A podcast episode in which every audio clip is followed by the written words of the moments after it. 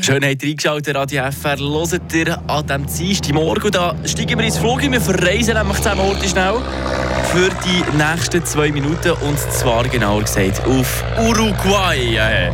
Das Land liegt ja irgendwo dort in Südamerika, bei Argentinien, Brasilien, im Atlantik, irgendwo dort umeinander.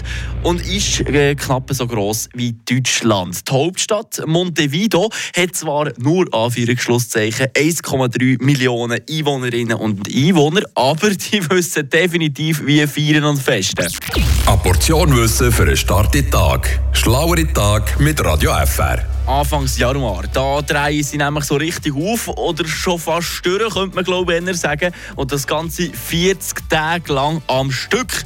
Ja, der hat richtig gehört. Die längste Party auf der ganzen Welt geht 40 Tage oder je nachdem, wenn man noch genug macht, sogar noch ein bisschen länger.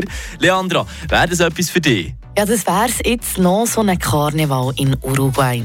Er ist zwar weniger bekannt, aber tatsächlich länger als der weltberühmt in Brasilien. Fast jedes Land in Lateinamerika hat sein eigenes Karneval. In Uruguay ist er ein sehr wichtiger Bestandteil. Besucherinnen und Besucher kommen aus allen Teilen Uruguays und aus der ganzen Welt. Wer kann, bleibt gerade die 40 Tage bei Freunden oder Verwandten. Der Karneval hat sich im Laufe der Zeit entwickelt und in Uruguay nehmen auch 90 Prozent der Einwohner teil.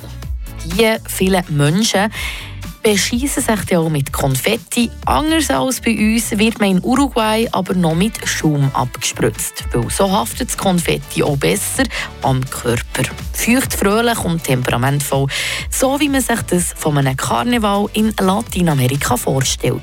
Frische Tag, der Radio FR Morgen.